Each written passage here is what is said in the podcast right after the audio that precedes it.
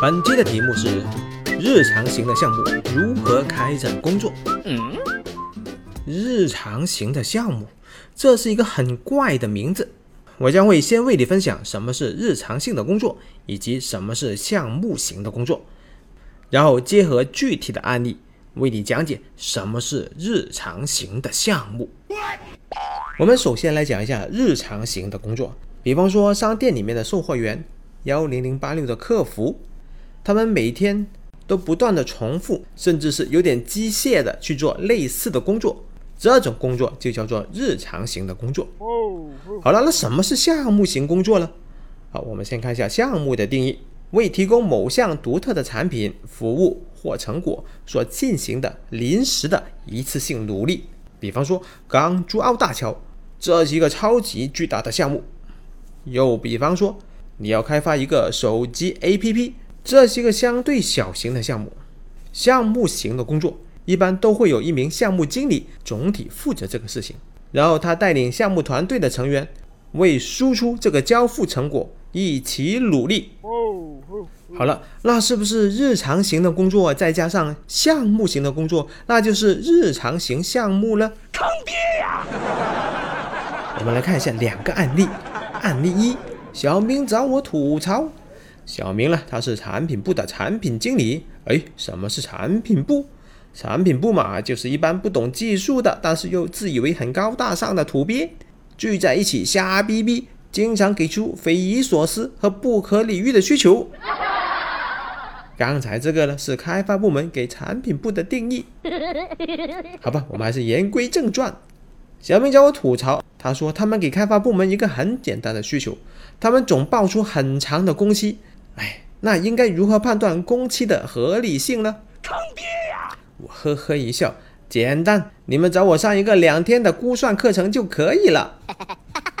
其实呢，我心里面知道，他们并不是估算的问题，也不是工期合理性的问题，他们的问题本质是部门之间互相扯皮。好了，我们来看第二个案例，开发部经理小白找我吐槽。哎，市场部啊，那些需求啊变来变去，公司的高层领导呢，时不时也喜欢插上两脚。坑爹呀！我有多个领导，多头领导，多头汇报。慢。我淡淡的跟小白说：“其实呢，你们应该实施项目化管理。”小白就着急了：“哎呀，火球老师，你不懂，我们公司的情况比较特殊。”我们呢是成熟的产品，我们不是项目。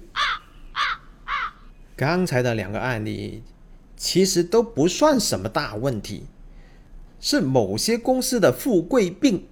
有些公司呢已经有成熟的产品了，也有稳定的销量。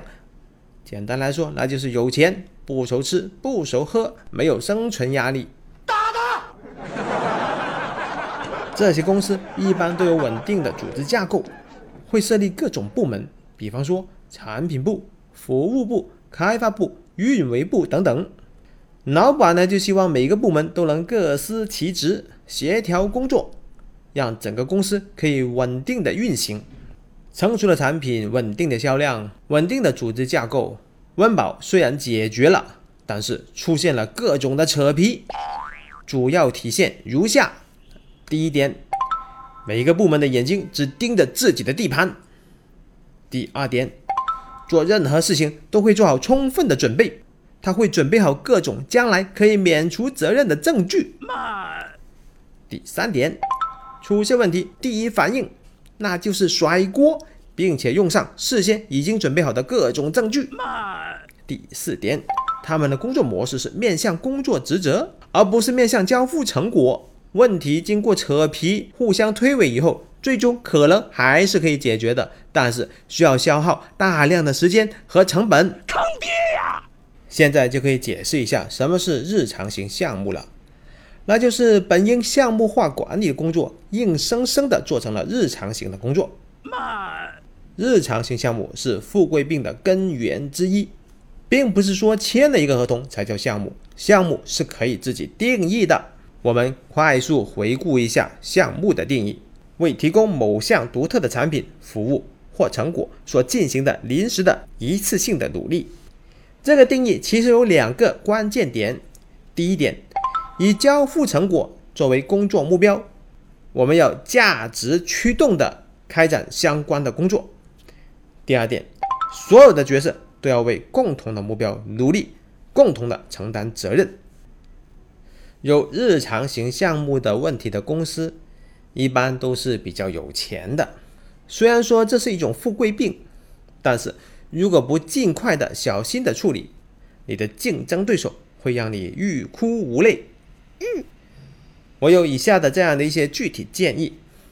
第一点，你们的产品呢需要有一个大产品经理，要协调不同的部门、不同的干系人，共同来商定产品的年度或者是半年度的规划。第二点，你们需要将产品的工作分为若干个阶段。比方说，可以是每季度一个阶段，每一个阶段定义交付成果，确定每一个阶段的负责人。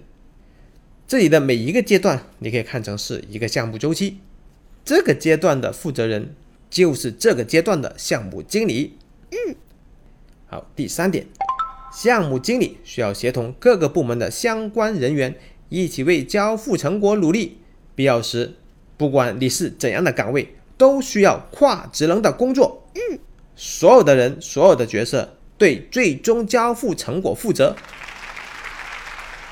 最后，我们来小结一下：日常型的项目是不应该存在的。项目的定义是灵活的，要发挥你的主观能动性，以交付成果为工作目标，协同不同的角色为项目的成功一起努力。是大大大可秋。本期的案例纯属艺术创作，如有雷同，那可能就是真的呀。感觉不错的话，赶紧转发一下吧。下期再见。